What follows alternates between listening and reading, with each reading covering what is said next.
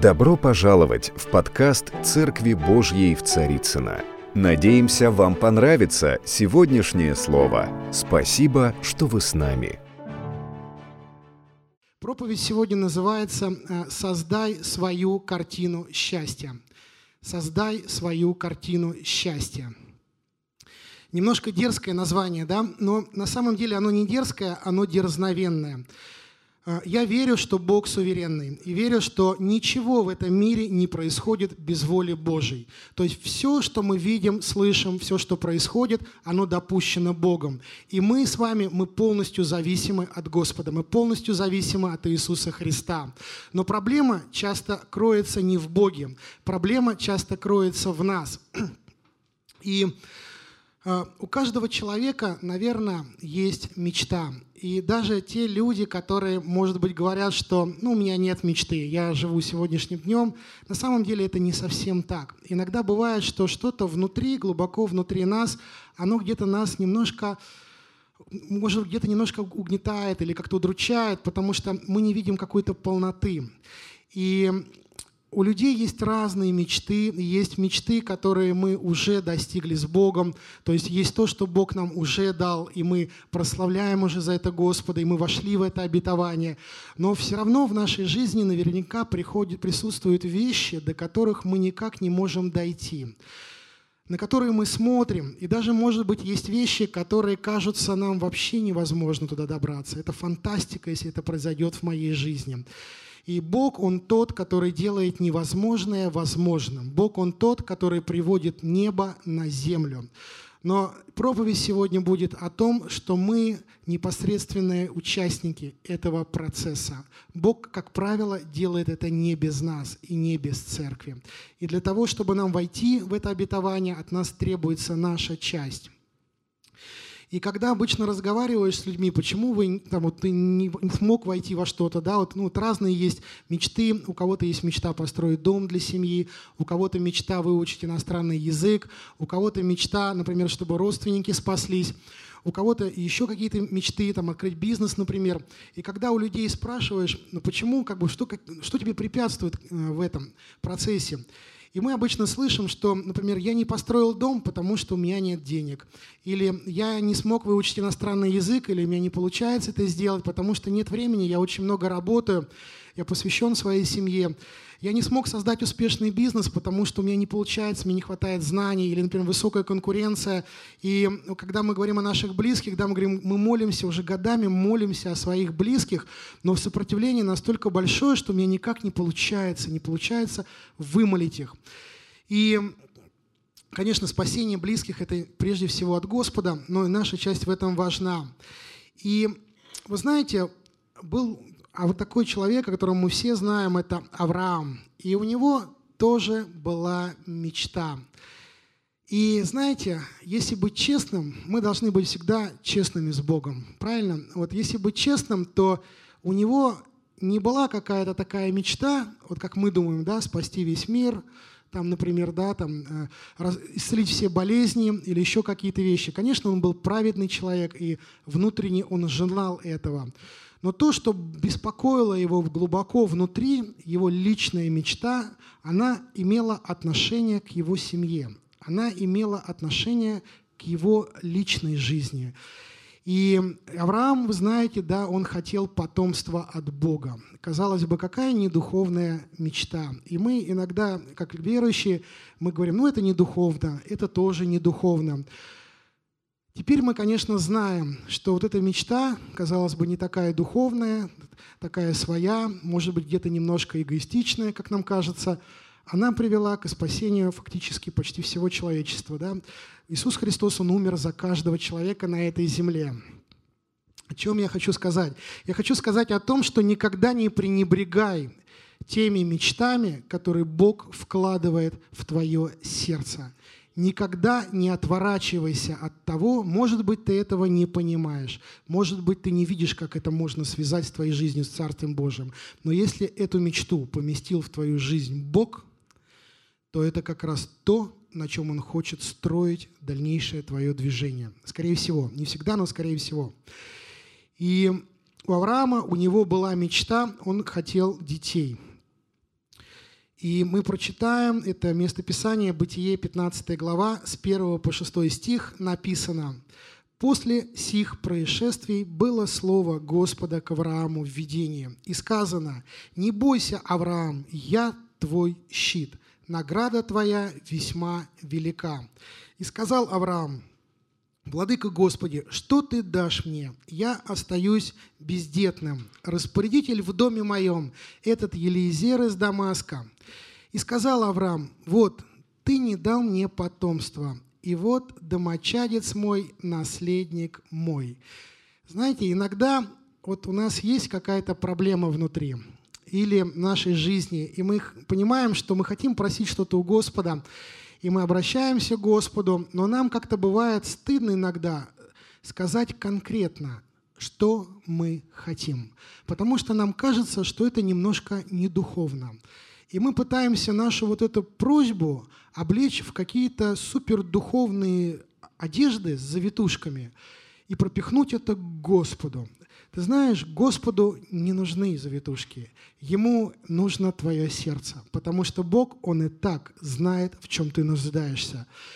Авраам, он просто честно сказал Богу, что он хочет. И неважно, как это выглядело перед людьми.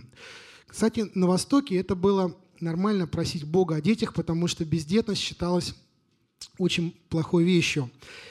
И было слово Господа к нему, к Аврааму, и сказано, «Не будет он твоим наследником, но тот, кто произойдет из чресел твоих, будет твоим наследником».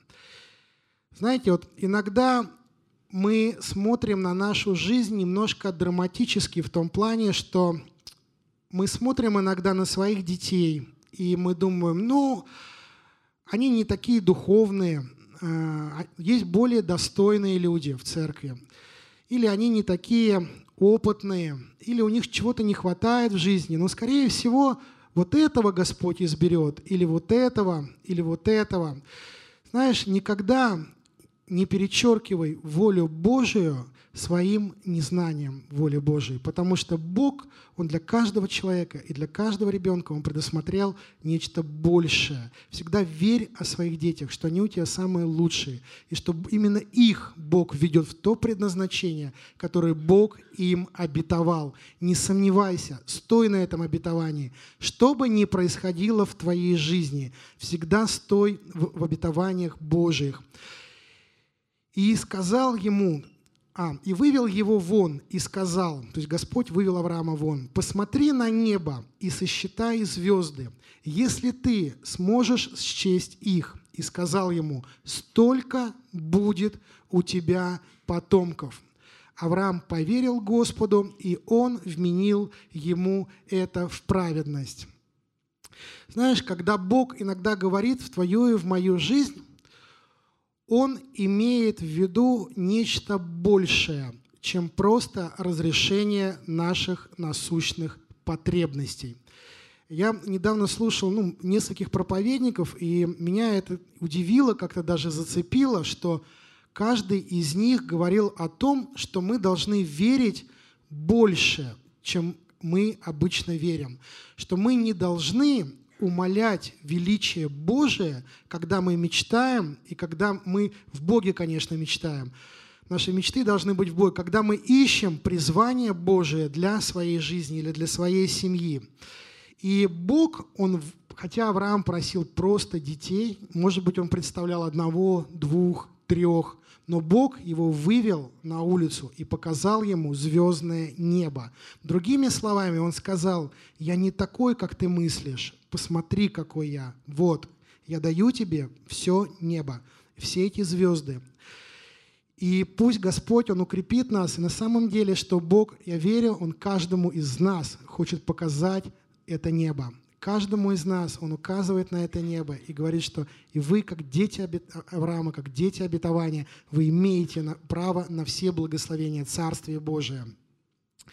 И как я говорил, что иногда бывает, самое интересное, вот, извините, Авраам, он поверил в Господу, и это вменилось ему в праведность. Такое ощущение, что, знаете, Бог не ждал от него в этом каких-то поступков, он не, знал, не ждал от него чего-то такого. То есть Авраам, он уже в этой главе, он вышел из Ура Халдейского – Бог хотел только одного, чтобы он ему поверил. И вот эта вера Авраама, она была для Господа очень приятна. Когда мы верим, когда мы не сдаемся, когда мы движемся в Божьем направлении, Господу это очень приятно. Если мы читаем Евангелие про Иисуса Христа, что Он всегда восторгался верой людей, особенно тех людей, от которых Он не ожидал увидеть как бы по-человечески веры, и Он видел в них веру, видел в них зерно этой веры. И это зерно веры, оно приводило изменения, оно заставляло где-то в кавычках, да, конечно, Бог суверенный, но можем так сказать, заставляло руку Божию благословить их жизнь. Вы помните про женщину, Сирофиникиянку, которая Господь сказал, что я послан только как погибшим овцам дома Израилева. То есть фактически он сказал, что я не к тебе сейчас иду, я не могу к тебе сейчас прийти.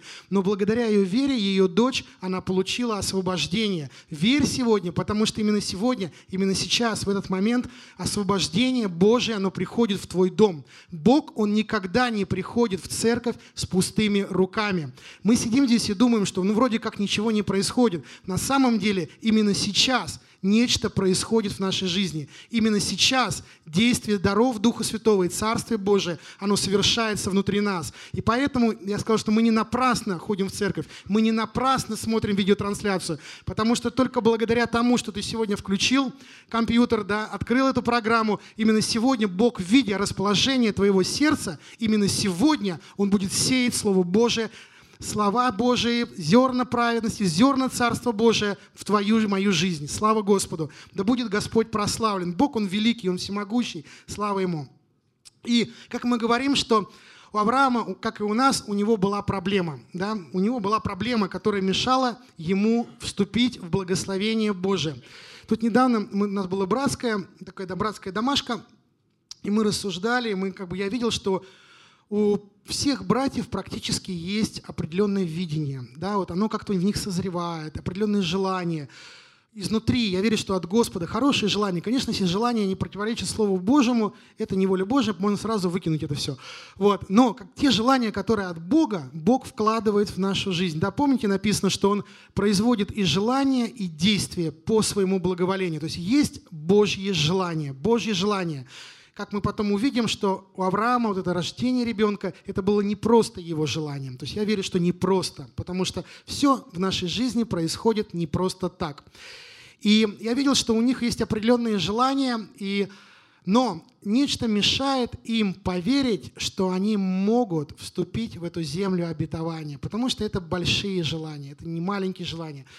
И иногда это неуверенность в том, а хочет ли Бог, чтобы я туда пошел. Иногда это неуверенность в своих силах. Иногда разные-разные виды неуверенности, вот они препятствуют нам иногда, встают на нашем пути, чтобы мы не могли войти и захватить обетованную землю. Про обетованную землю я говорю сейчас о духовных вещах. И вы знаете, у Авраама у него тоже были проблемы. Наверное, не такие, как у нас, да, но очень серьезные. Написано Бытие, 11 глава. Ну, это я пошутил про серьезные. Конечно, в Авраам были очень серьезные проблемы. Вот у него Бытие, 11 глава, 30 стих написано. «И Сара была бесплодна и бездетна».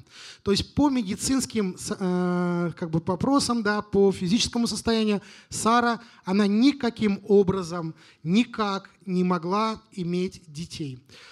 Э, Бытие 12 глава, 4 стих написано. «И пошел Авраам, как сказал ему Господь, и с ним пошел Лот. Авраам был 70 лет, 75 э, лет, когда вышел из Харана». И в 18 главе 11 стихом мы читаем, «Авраам же и Сара были стары и в летах преклонных, и обыкновенная у женщин у Сары прекратилась». То есть помимо того, что были медицинские, как я говорил, да, э, проблемы, препятствия к получению детей, были еще и физические проблемы, потому что они были в летах преклонных.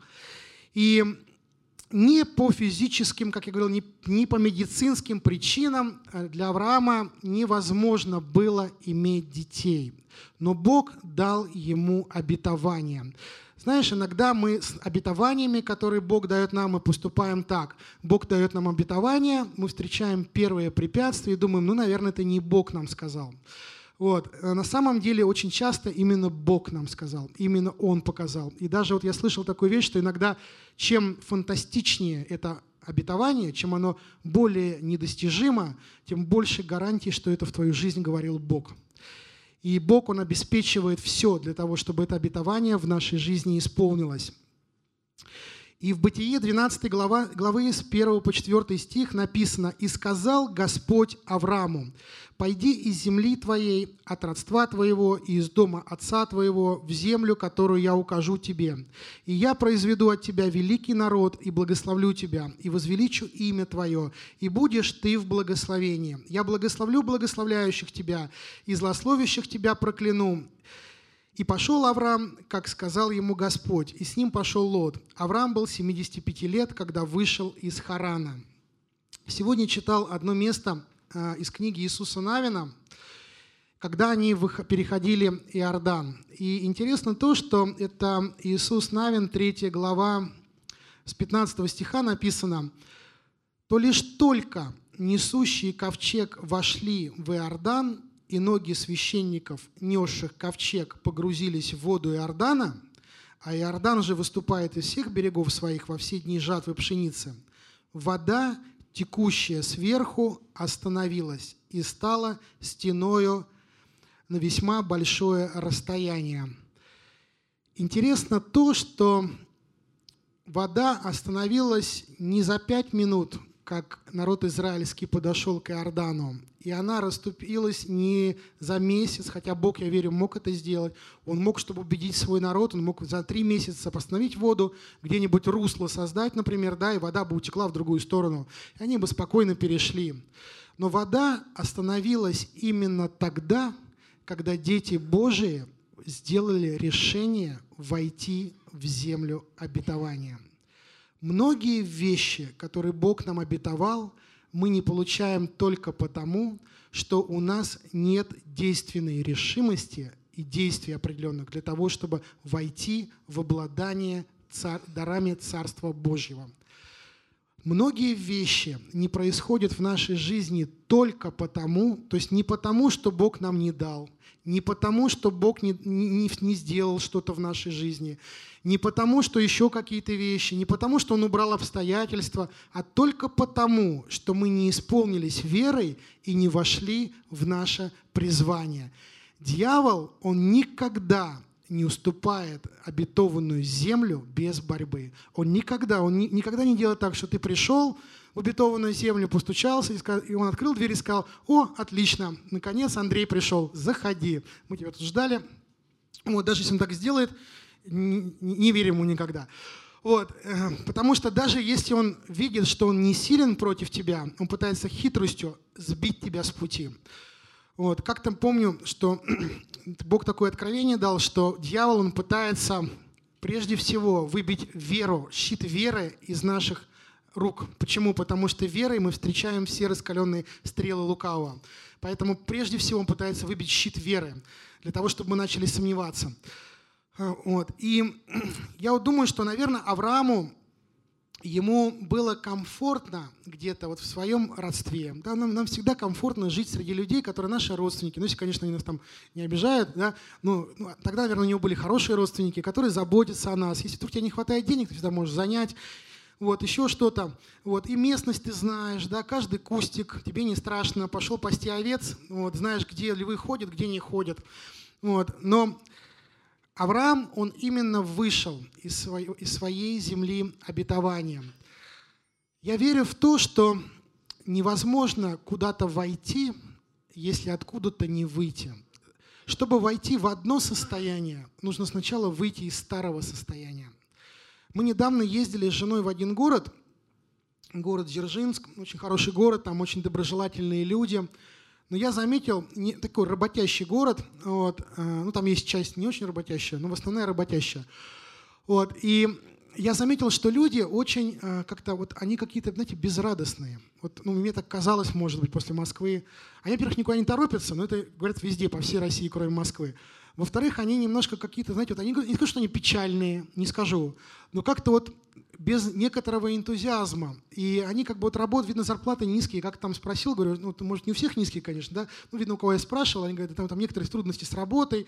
Ну, в общем, как без этого. Вот, и э, я тогда подумал, думаю, вот надо же, думаю, ну что можно сделать, чтобы жизнь этих людей, она изменилась? Или вообще взять отдельного человека? Что нужно сделать?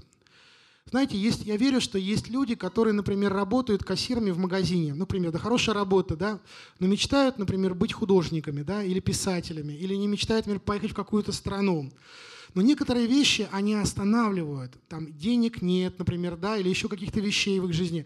И это останавливает иногда. И я понял такую вещь, что если, ну, я так в кавычках скажу, если ты не уйдешь с должности кассира, ты никогда не станешь художником. Ты всю жизнь будешь кассиром. Но это неплохо быть кассиром, да, я просто в сравнении, потому что я знаю, что есть очень благословенные кассиры, очень помазанные на самом деле, да. И есть вообще благословенные курьеры. Вот я недавно на Фейсбуке прочитал одно свидетельство одной сестры. Она говорит, что к ней всегда приезжают там курьеры с одной компании, которые спрашивают, как, как дела, как здоровье ребенка, всегда учтивый. Всегда. И она говорит, я посмотрел на него, вот этот человек на своем месте. То есть неважно, кассир ты там или банкир, главное, чтобы ты был на своем месте. Но проблема в том, что иногда воля Божия о тебе она больше того, чем ты сам о себе или я сам о себе думаем. Она гораздо больше, потому что Бог думает не только о нас, но Он думает еще о нашем окружении, о других людях и о том богатстве Божьего потенциала, который Он хочет проявить через каждого из нас. И то есть мечты, они, наверное, есть в каждом человеке. И что хочется сказать, что вот у нас с женой, ну, я, мы раньше э, были в таком некотором более классическом учении христианском, и э, в этом классическом учении, можно так сказать, это была старая, ну, такая подпольная пятидесятническая церковь, э, мое отношение к деньгам, оно было тоже классическим. То есть я был студентом, и э, я настолько поверил в Бога, что у меня были некоторые перекосы в моем учении. И я считал, что деньги Богу, то есть финансовое состояние для Бога, мое финансовое состояние не, не так важно, то есть вообще почти не важно. Поэтому мы очень бедно жили, достаточно бедно, и денег не хватало, потому что у меня было такое учение внутри. Очень многие вещи, они зависят от учения, от того, во что ты веришь. Вот. Сейчас, конечно, верю немного по-другому, вот. но суть в том, что я верил, что, ну, думаю, бедный хорошо, значит, не сребролюбивый. Потом я, конечно, узнал, что можно быть очень сребролюбивым, особенно когда ты бедный, потому что считаешь каждую копейку и очень сребролюбивый. Я помню, стою, я такой расскажу про себя негативный случай, чтобы вы знали, что я не идеальный. Вот, а, помню, как, ну, как бы в такой, когда был молодой верующий, такой начинающий, да, стою, когда был бедный, стою а, на остановке, жду, э, по-моему, я ждал автобус, автобус жду. Автобус тогда стоил, по-моему, что там, ну и там разница с маршруткой была 2 рубля. То есть маршрутка была на 2 рубля дороже. Я стою, знаю, что денег нет особо, и такой стою, жду, когда автобус подойдет. И знаете, стою, жду, жду, жду, и вдруг Дух приходит ко мне и говорит, говорит, ну да, ну, говорит, у тебя, говорит, вообще сребролюбие. Я говорю, в смысле? Он говорит, ну ты, говорит, 2 рубля жалко. Говорит, ты сейчас, говорит, уже три раза доехал туда-обратно на маршрутке, пока ты ждешь автобуса. Понимаете, иногда некоторые вещи с деньгами, они указывают не на нашу, э, скажем, щепетильность, да, а на наше недоверие Богу. Мы живем теми финансами, которые у нас есть, и часто это правильно. Но очень часто нам нужно надеяться все равно в своем сердце не только на те финансы, которые у нас есть, но на Бога, у которого финансы есть еще на небеса, есть определенный запас, да? и он наверняка гораздо больше того, о чем мы думаем или помышляем. И а, то есть мое отношение тогда, оно начало меняться. И когда уже совсем было тяжело, э, я помню, я работал в одной бюджетной организации, потому что э, как бы у меня не было уверенности, что я могу, что я способен работать на хорошей работе. Я понял, что вообще, вот, знаете, вот, крайняк, как говорит молодежь. Вот. Надо что-то делать. И тут я начал, то есть вот эта ситуация, она побудила меня вникать в Писание. Я начал в Писании искать, ну неужели же Бог хочет, чтобы мы были нищими? Я начал читать Писание, начал находить места Писания. Смотрю, Авраам был весьма богат. И Бог не говорил ему, какой ты гордый, какой ты вообще плохой, что ты богатый. Потом, я сейчас не проповедую богатство, я, я просто говорю о принципах откровения, что откровение делает в нашей жизни.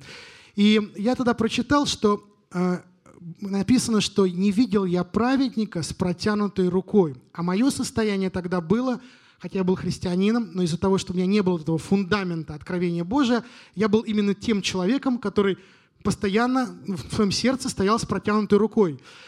И когда я прочитал это место Писания, и я как бы уцепился за него, знаете, я просто ухватился за него, я говорю, Господь, вот написано, говорю, говорю, ты не такой, как вот я до этого думал, ты вот такой. Ты заботишься о своих детях, ты обеспечиваешь свой народ. И я ему сказал, говорю, я пойду в банк, и пока я в банке не найду работу, а тогда это были годы давно-давно, 90-е, то есть быть в банке работать для меня было вообще высший пилотаж, и что-то невозможное. Говорю, пока я не найду работу в банке, почему так решил, не знаю, вот, я буду до этих пор искать, пока не найду. То есть меня была такая вот э, Бог дал такую решимость и веру для того, чтобы пойти и просто, знаете, вот не, не то, что какие там препятствия могут быть или что может быть, а просто пойти и взять то, на что Богом тебе дано полное право по своему слову. И слава Господу. И я помню, пошел и в первом банке, в который я пришел, меня взяли на работу. Причем зарплату мне дали такую, что пока я работал в банке, моя семья вообще ни в чем не нуждалась. Я, я помню, я, простите меня такую наглость, да, я помню, я продукты покупал сумками. Ну да, вот, если кто-то есть бедный, простите, пусть вам Господь просто изольет еще больше. Это был, обрадую вас, скажу сразу, это было только когда я в банке работал. Вот. Нет, но потом Господь тоже не оставлял, я пошутил. Вот, и, ну не всем нужно в банк. Вот. Вот сейчас там не так хорошо, как было тогда. Потом случился, почему ушел, случился дефолт, вот, и все, что было, нажито непосильным трудом. Вот, и как бы, да, то есть Господь, знаете, Он не стоит на месте. Он постоянно нас двигает из веры в веру, да, из слова в слово. Вот когда мы заставимся, Бог обязательно что-то допускает в нашей жизни, чтобы мы начинали действовать. И как я читал, да, филиппийцам 2 глава, 12-13 стих написано, что почему, почему мы имеем такую уверенность, да, когда мы говорим о мечтах, которые, как мы верим, они от Бога. Потому что написано, что Бог производит в вас и хотение, и действие по своему благоволению. То есть это Бог производит. Знаете, я вот за свою христианскую жизнь, я очень всегда щепетильно относился к тому, чтобы не выйти случайно за рамки воли Божьей. Я и сейчас к этому отношусь достаточно щепетильно. Но один раз э, мне было, э, мы ездили тогда в Америку на конференции, было пророческое слово, когда Бог, видя это в моем сердце, Он показал, что мой путь, он как бы, что, в общем, можно сказать так, что Бог, Он не безучастен к тем решениям, которые я принимаю в своей жизни. Почему я это говорю? Что если ты видишь или чувствуешь, или подозреваешь, что какая-то мечта в твоей жизни от Бога, не бойся просить об этом Бога, молиться, искать Его воли, и, и если это не противоречит Слову Божьему, делать шаги в этом направлении. Потому что эту работу, которую я в банке получил, Ангел Гавриил не пришел и не сказал. Да, как я говорю, что если вы птенец, сидите в гнезде, то не ждите, что волшебный велосипед к вам прилетит, принесет еду, посадит вас на себя и вынесет вас в Царство Божие. Так не будет. Бог захочет, чтобы ты вылетел из гнезда сам. Он создаст все условия для того, чтобы ты выпорхнул. Но Он хочет, чтобы ты сам расправил крылья. Потому что Бог, Он не хочет, чтобы мы просто проживали на этой земле. Бог хочет, чтобы мы летали в духе. И Бог, Он совершил это, эти, эти вещи. Иногда Бог, Он для того, чтобы благословение Божие принести в нашу жизнь, всегда нужно, конечно, слушать Господа. А был один пастор, есть он сейчас, который служил миссионером во Франции. Если вы знаете, во Франции всего, по-моему, 1% христиан. То есть, казалось бы, это европейская страна, э, может быть, это 1% протестантов, но, по-моему, там вообще мало христиан. Вот, и он служил там, он был миссионером, и, Бог ему, и он просил у Бога пробуждения для Франции. И Бог ему говорит, говорит, да, хорошо, но ты должен поехать в Израиль. Он говорит, Господи, я не понял, зачем? Неужели ты так просто не можешь от меня использовать здесь? Я, я во Франции, уже во Франции. Господь говорит, нет, ты должен поехать в Израиль. У Бога есть иногда условия, есть путь к тому благословению, которое Он нам обетовал. И он поехал в Израиль, он ну, там ну, ходил, там были всякие у него туристические поездки, и он поднялся на второй этаж горницы однажды, где ученики праздновали, ну как бы не праздновали, да, проводили, правильно сказать, последнюю вечерю. И когда он пошел туда, он встал на колени, то сила Божия настолько сильно наполнила его, и Бог так изменил его сердце, что помимо того, что он был хорошим проповедником, Бог начал двигать его в чудесах в чудесах, в знамениях, когда он проповедовал Слово Божие, чудеса происходили в жизни людей. Причем такие чудеса, о которых я не слышал за всю, они, наверное, были, просто я не слышал, за всю историю христианства. Например, он проповедовал, сидела женщина, у которой были седые волосы, и он говорит, он не молился за нее, он просто говорил Слово. И на, почему я говорю, что нужно ожидать, ожидать? Вера – это не только верить, но это и ожидать то, что что-то будет происходить сегодня, всегда, каждый день в нашей жизни. То есть ожидаем сегодня, ожидайте сегодня. Я верю ему, я буду ожидать. Вот. И он увидел, как волосы женщины из такого пепельного седого цвета, они на глазах стали становиться черными. И Бог, он исцелил ее волосы. Один мужчина, он исцелился, а, он тоже проповедовал, и говорил, и он как бы получил откровение, что в зале есть человек, у которого очень много, больное сердце, очень много было операций на сердце. И он говорит, что я говорит, вижу, что Бог дает вам новое сердце. Когда он это сказал, он увидел, что один человек встал, и он начал, разорвал просто на себе рубашку, потому что он почувствовал, что что-то внутри него начало происходить. И, и жена сидела рядом, она увидела, говорит, у тебя нет шрамов. То есть у него были операции на сердце, шрамы исчезли. То есть Бог дал ему новое сердце. Слава Господу! Бог, Он совершающий чудеса, когда мы ожидаем. Вы знаете, я читал недавно притчи, там написано, что, да, вот про невежество. И вообще написано, что гибнет народ мой от недостатка ведения, не от того, что Бог не благословляет. Иногда у нас просто, извините, банально, у нас нет знаний о том, что Бог это может сделать в моей жизни. Человек, который еще не верит в Бога, например, живет, он не знает, но когда ему сказали, например, что есть Бог, да, или там, там, а я молюсь, у него от эти, эти слова, которые он услышал, и когда особенно слышит свидетельство, что например, человек помолился, и что-то в его жизни произошло, эти слова, эти знания о том, что есть Бог, они способны быть той почвой, на которой Бог создаст в нем веру. Когда он услышал, что есть Бог, он может верить, что Бог может ему помочь. Когда мы читаем Писание и мы слышим, что есть Бог, мы читаем, который может делать вот такие чудеса, у нас появляется вера на такие чудеса. А если мы, простите, да, где-то мелко плаваем, да, я так называю, да, где-то читаем, что вот, ну, Бог там, я не знаю, там, что делать, ну, ОРЗ исцелил. Да, будет чудеса на ОРЗ, но не останавливайся на этом. Двигайся дальше, потому что Бог, Он не только ОРЗ исцеляет, Бог зубы исцеляет, Бог выращивает конечности, Бог совершает великие чудеса, потому что Он благой Бог. И Он говорит, те вещи, чудеса, которые я творю, и вы сотворите, и больше сотворит, сотворите, потому что я иду к Отцу моему. То есть Он сейчас уже на небесах рядом с Отцом. Он уже полный власти и силы. Он ожидает нашей веры. Мне очень понравилось, когда э, Сергей Васильевич, наш пастор, он несколько лет назад проповедовал о сосуде вот с узким горлышком. И он говорил, что, вы знаете, у Бога, у него огромные богатства, у него огромный потенциал, он может всю твою жизнь изменить. Но мы часто, говорит, мы не способны принять, мы не способны вместить. Мы как этот сосуд с узким горлышком, что Бог говорит, да я просто не могу запихнуть эти благословения в твою жизнь, потому что ты не принимаешь. Знаете, вот бывает иногда, что мы оцениваем людей, мы не от всех принимаем. Знаете, я вот когда съездил в Америку, э, у меня было такое испытание, что первый день я как чувствовал себя пустовато. То есть я чувствую, что я как бы не получил. Я думаю, почему? Я понял, потому что их манера служения, она отличалась от того, что, к чему я привык. Я даже подошел к Лене Карповой, говорю, Лена, говорю, мне так не хватает твоего прославления. Она, конечно, возрадовалась, слава Господу, что хоть есть кто-то в этом зале. вот. Но смысл в том, что как бы, э, знаете, я потом понял, что Господь говорит, убери свою парадигму. Вот как бы, да, вот у нас есть парадигма служения, есть фильтры. Убери, говорит, свои фильтры. И когда я покаялся, сказал, говорит, Господь, говорю, я говорю, постараюсь принимать Слово Божие от всякого человека, неважно, православный он, католик, баптист. Вот если я вижу, что через него мне говорит Бог – даже если он неверующий человек. Мне один раз Бог говорил через неверующего, совершенно неверующего человека, ну практически. Вот. Если через него говорит Бог в мою жизнь, то это слово от Бога. Слава Господу. И,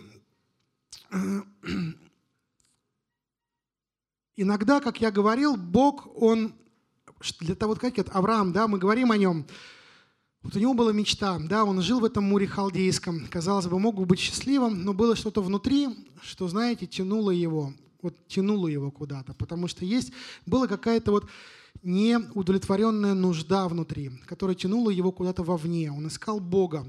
И вы знаете, Бог, он, можно сказать, он через эту ситуацию с ребенком, он фактически потом привнес это благословение распятия и воскресения Иисуса Христа. Да, мы знаем эти вещи. Вот. И я что хочу сказать, что иногда Бог, Он в нашей жизни создает такие ситуации, чтобы мы были голодными по Богу. Почему? Потому что, знаете, Бог, Он хочет спровоцировать нас верить. Он хочет спровоцировать нас вникать в Писание. Он хочет спровоцировать нас верить за большие вещи. Не эгоистичные вещи, да, но вещи. Иногда это наши личные потребности. Я верю, что насущные вещи и плотские желания – это разные вещи. Потому что написано, что хлеб наш насущный – дай нам на каждый день. Бог не считает, что когда мы просим о насущных нуждах, это плохо. Да, ну, конечно, я верю, что если у нас сердце испорчено, мы даже о насущных можем платить, просить плохо, но я верю, что у нас хорошие сердца. Вот, вот. Вожделение, это как плотские, это когда это уже связано с эгоизмом, с грехом, да, какими-то неправильными мотивами. Но если у тебя чистые желания пред Богом, то нужно двигаться в этом направлении, нужно искать воли Божией. И Бог, Он наш Отец, Он может сказать «да», может сказать «нет», может сказать «да», но не ты», как он сказал Давиду. Когда Давид, у Давида было желание построить храм, и он э, обратился к этим, с этим желанием к Богу, да, и пришел пророк, вы знаете эту ситуацию. И Бог ему в итоге сказал, что «да, я хочу храм». Ну, как бы он сказал, я не хочу, в принципе, да, но вот в такой ситуации, да, пусть будет храм, но построишь его не ты. Знаете, вот бывают и такие ситуации, что да, Бог скажет, я хочу благословить твою семью, но благословение придет не через тебя, а через твоего сына, через твою, через твою дочь. Вот. И пусть Господь на самом деле придет благословениями через наших детей, потому что это великая слава Божия. И почему я говорю, что Бог, Он иногда заставляет нас быть голодными э, где-то. Э, я читал статью в журнале в одном. Один фотограф, у нас есть фотограф из церкви, слава Богу, один фотограф, он очень сильно хотел заснять вот семью удодов, знаете, есть такая есть удод, которые вскармливают и выращивают птенцов. И он, короче, три э, года он за ними охотился. Три года. То есть он где-то, так никогда не делайте, пренебрег женой, детьми, короче, залез на дерево, сделал там себе шалаш, просверлил дырку в, в, в дупла с другой стороны и с фотоаппаратом сел. Дошло до того, что они ну, как бы самец все время летал за едой, а самка, она высаживала, высиживала птенцов. И дошло до того, что птенец начал подревновывать его, потому что он там все время что-то копошился, там поправлял камеру. Вот. И, а, значит, интересно то, что как они вылетали, там много-много интересного в этой статье, но как они вылетали из гнезда. Все птенцы, ну, нам удот, там, они вылетели, самец с самкой, они летали возле гнезда, и все птенцы один за одним, они выпархивали из гнезда и летели. А был один птенец, наверное, сейчас скажет кто-то, на кого-то похож, ну, может, на себя, да? Вот, был один птенец, но я такой точно был. Вот, был один птенец, который никак не хотел вылетать из гнезда, потому что ему, как могло бы быть Аврааму, было комфортно в том месте, он там все знал, стены, мама, папа, зачем вылетать, еду приносят. Знаете, как они помогли ему вылететь? Они не кормили его целые сутки. Вот. Не кормили. Знаете, что такое для птенца не есть сутки? Он через каждые три секунды хочет есть. Вот через каждые три секунды, он съел червяка какого-нибудь, он уже опять хочет есть. Они его не кормили целые сутки. Потом папа, он куда-то слетал, нашел самую большую медведку, медведка это насекомое такое большое, самую жирную, самую сочную, прилетел к гнезду, завис возле гнезда и ждет. А птенцы, знаете, они когда за едой, они из гнезда высовывались все время. Потому что полетали, там, ну, папа же не взлетает в гнездо, он полетает, рот просовывает, там, с червяком каким-то, и птенец вылетает, кто вылез, тот и съел. Самое интересное, что он их не по очереди кормил. Кто вылез, тот и ел. Кто больше вылазил, тот и больше получал. Кто больше вылазит в Слове Божьем, в Царстве Божие, тот обычно больше и получает. Слава Господу. И вот этот птенец, голодный, немножко раздраженный, увидев такую сочную медведку, он просто вывалился за ней из гнезда. Он вывалился и полетел. И с тех пор летал. И летает, я верю. Почему? Потому что Бог, Он хочет, чтобы мы летали. Бог не создал нас, как я говорил, для того, чтобы мы прозябали нашу жизнь. Он нас не для этого создал. Знаете, вот я согласен с очень многими проповедниками, то есть, точнее, скажем так, может я раньше и не был согласен, но они так хорошо об этом говорили, что меня коснулось. Они говорят, что вы все время говорите о последнем времени, о бедствиях. Да, да, это все будет. Он говорит, что, но в Писании что написано? Что свет мой, про церковь, да, тьма покроет всю землю и мрак народы, но свет мой взойдет над, над тобой, да, и слава моя взойдет над тобой, написано, да. И написано, что самое интересное, что над тобой взойдет свет, говорит Господь, и все народы, они обратятся к свету твоему. О чем во тьме делать, если над тобой свет? Они придут в церковь. В церковь, в Израиль, слава Господу. И Бог, вы знаете, Он, как я говорил, Он не хочет, чтобы мы оставляли свое предназначение, чтобы мы не входили в него. Помните, Иисус, Он говорил ученикам, там, маловеры, маловерные. Я когда начал изучать этот вопрос, там, читать там, справочники разные, оказалось, что слово «маловерный», знаете, сколько раз, ну, маловеры, маловерные, сколько раз употребляется во всей Библии? Оно употребляется всего где-то пять раз. И говорит его Иисус Христос. И говорит он его к своим ученикам. Но под последняя проповедь, которую я слышал, пастор такую вещь интересную сказал. Он говорит, что вы знаете, мы всегда, когда говорим о маловерии, мы представляем, что у нас мало количественной веры. То есть, ну, мало ее, там она там маленькая. Он говорит, но на самом деле это неполное э, представление о вере. Во многих местах Писания Бог, Он говорит не о том, что у нас мало веры в количестве, а о том, что у нас очень короткая вера. Вот если вы смотрите, да, ну, читаете Писание, помните, когда Петр поверил, пошел по воде, потом он засомневался, у него, была, у него была вера, чтобы идти по воде, он шел ей, но у него она была короткая. Вот часто мы не входим в, в обетование Божие и в Божье предназначение не потому, что у нас нет веры, а потому, что у нас нет терпения, у нас нет долготерпения, потому что вера, она должна быть с терпением. Написано, что они верою и терпением наследовали обетование, не только верой, но и терпением. И вот тут в Матфея 8 глава, 25-26 стих написано. Тогда ученики его, подойдя к нему, разбудили его и сказали, «Господи, спаси нас, погибаем!» И говорит им, «Что вы так боязливы, маловерные?» Потом, встав, запретил ветрам и морю, и сделалась великая тишина. Другими словами, когда Иисус спал в этой лодке, я верю, что он ожидал, он как бы испытывал вот их терпение, насколько их хватит видеть, как эти волны заливаются в эту лодку. Я верю, что он даже ожидал, что они встанут, вообще я думаю, что он ожидал этого, что они наконец встанут и скажут, ну Господь спит, будить нельзя. Во имя Иисуса Христа, море, стой, ветер, стой. Вот, наверное, ну, такая вот у меня почему-то есть такое предположение, что, возможно, это так – и потому что он сказал, что вы о себе рассуждаете. Да, помните, когда они не взяли хлебов, это в 16 главе Матфея, 6-8 стих, он говорит, что вы помышляете в себе, что хлебов не взяли. Да, и опять говорит, маловерные. То есть, как бы, да, вот есть какие-то вещи.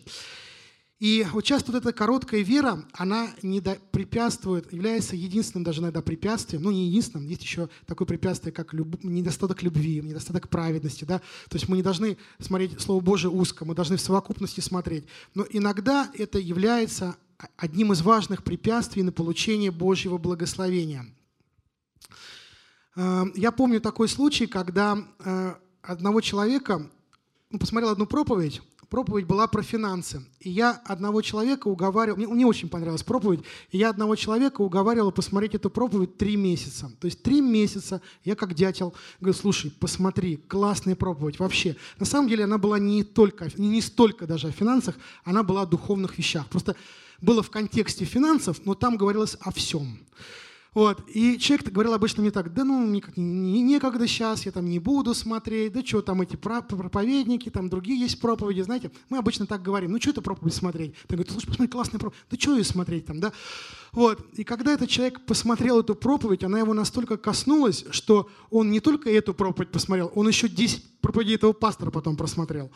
Вот. Я к чему говорю? Что иногда у нас есть фильтры в нашем сознании, по которым мы воспринимаем а, хорошо это или нехорошо, хорошее, полезное это будет пробовать или не полезное.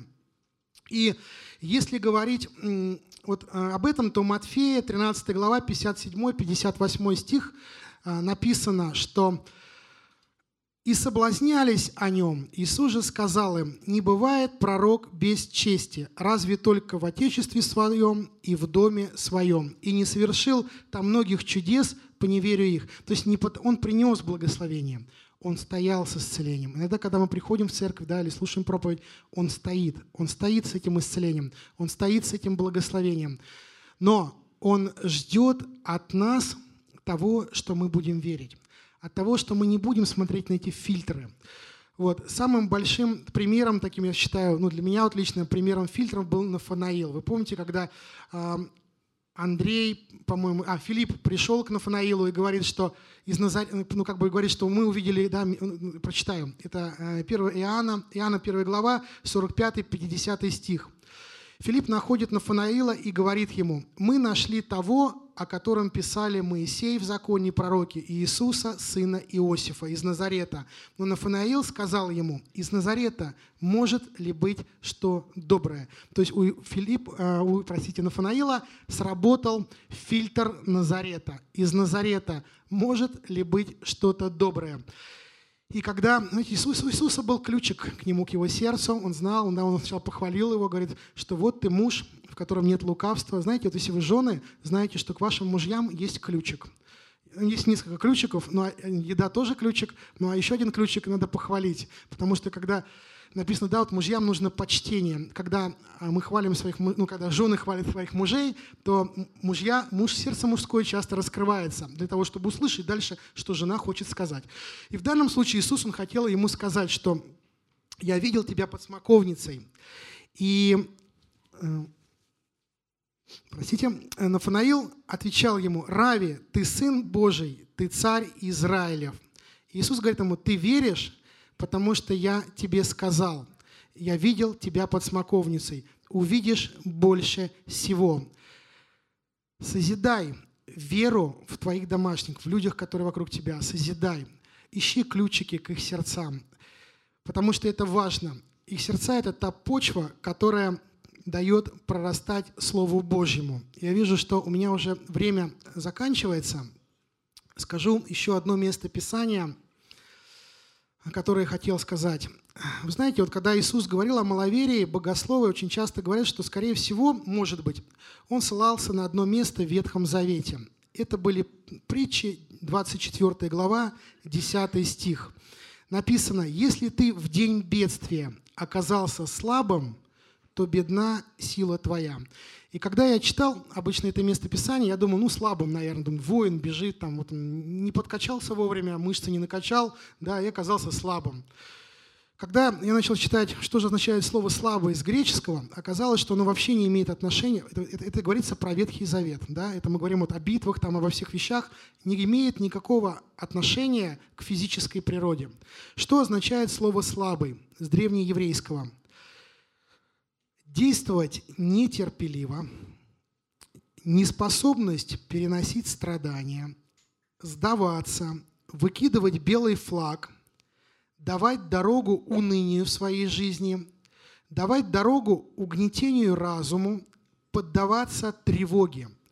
То есть, другими словами, если мы в день битвы поддались тревоге, унынию, обиде, огорчении, мы оказались уже слабыми. И совсем не важно, какого объема у нас физические, ну, условно говоря, да, мышцы. И написано, да, что они верой и, долготерпением наследовали обетование. И Моисей, о нем сказано в Евреев, что он как бы в виде невидимого был тверд. Как нам дойти до обетованной земли, земли уже сейчас? Как нам получать те обетования, которые Бог нам дает уже сейчас, в нашей жизни? Я понимаю, что будет Царство Небесное, но сейчас. Наверное, нужно действовать как Моисей. Нужно, видя невидимого, оставаться твердым. Просто нужно зацепиться за то невидимое, что Бог тебе открыл, и делать в этом направлении практические шаги. Давайте мы сейчас помолимся Господу об этом, чтобы Господь благословил нас в этом. И, может быть, в зале есть люди, которые пришли сегодня первый раз в церкви, и вы никогда не принимали Господа Иисуса Христа своим Господом и Спасителем и хотите Его принять Спасителем. Поднимите руки, пожалуйста. Ну, может быть, на втором этаже есть. Если вы есть, мы просто благословляем вас именем Иисуса Христа, и вы можете подойти после этого собрания в 201 комнату. Вам, скорее всего, подарят Евангелие, напоят чаем и помолятся за ваши нужды. Так что обязательно подходите. Вот, и мы сейчас помолимся. Господь, мы так благодарны Тебе за ту силу, за ту божественную власть, которую Ты дал церкви, Господь. И эта сила, она не в отрыве от Бога. Чтобы иметь эту силу, конечно, важно верить, но не только. Как написано, что важно познавать Господа, важно любить Бога, любить людей, важно изменять свой характер с Богом. Для того, чтобы эти обетования, они, приходя в нашу жизнь, не уходили вне, как через песок вода, но задерживались в нас и были благословением для других людей. И мы просим Тебя, Господь, мы просто верим, что сейчас все, что Ты хочешь дать каждому из нас, оно приходит в нашу жизнь. Мы этого не видим, может быть, сейчас, мы это не чувствуем, но мы в это верим, Господь. Это приходит в нашу жизнь. Те благословения, которые Ты обетовал о наших детях, Господь, они приходят в их жизнь прямо сейчас. И тот сила царства, которой ты действуешь в каждом верующем, она проявляется через каждого из нас, в наших детях, в наших родных, спасая наших ближних прямо сейчас. И она будет проявляться каждый каждый день, потому что ты не остановишься. Слава тебе, Господи, помоги нам не останавливаться. Но мы просим Тебя о том, чтобы мы были внимательны к тем мечтам, к тем видениям, которые ты вкладываешь в наше сердце. У кого-то это видение открыть библейскую школу, у кого-то это видение открыть миссионерский центр, у кого-то это видение открыть интернет, э, дом, дом для маленьких детей. Господь, у кого-то это видение построить дом даже для своей семьи, а у кого-то это видение, чтобы Бог дал детей. Мы просим Тебя, чтобы те видения, которые от Тебя, мы просим Тебя, чтобы Ты настолько удобрил почву нашего сердца, и настолько сделал наш слух внимательным к Твоим действиям, чтобы мы увидели путь к этому видению, путь к достижению этой цели, что нам нужно изменить в нашей жизни, как нам нужно верить. И самое главное, чтобы мы верою наследовали, истребовали, как один пастор сказал, истребуй верой твои обетования. И весь народ сказал, Аминь. Слава Господу. Дорогие друзья, спасибо, что были с нами. И до встречи на следующей неделе на подкасте «Церкви Божьей в Царицына.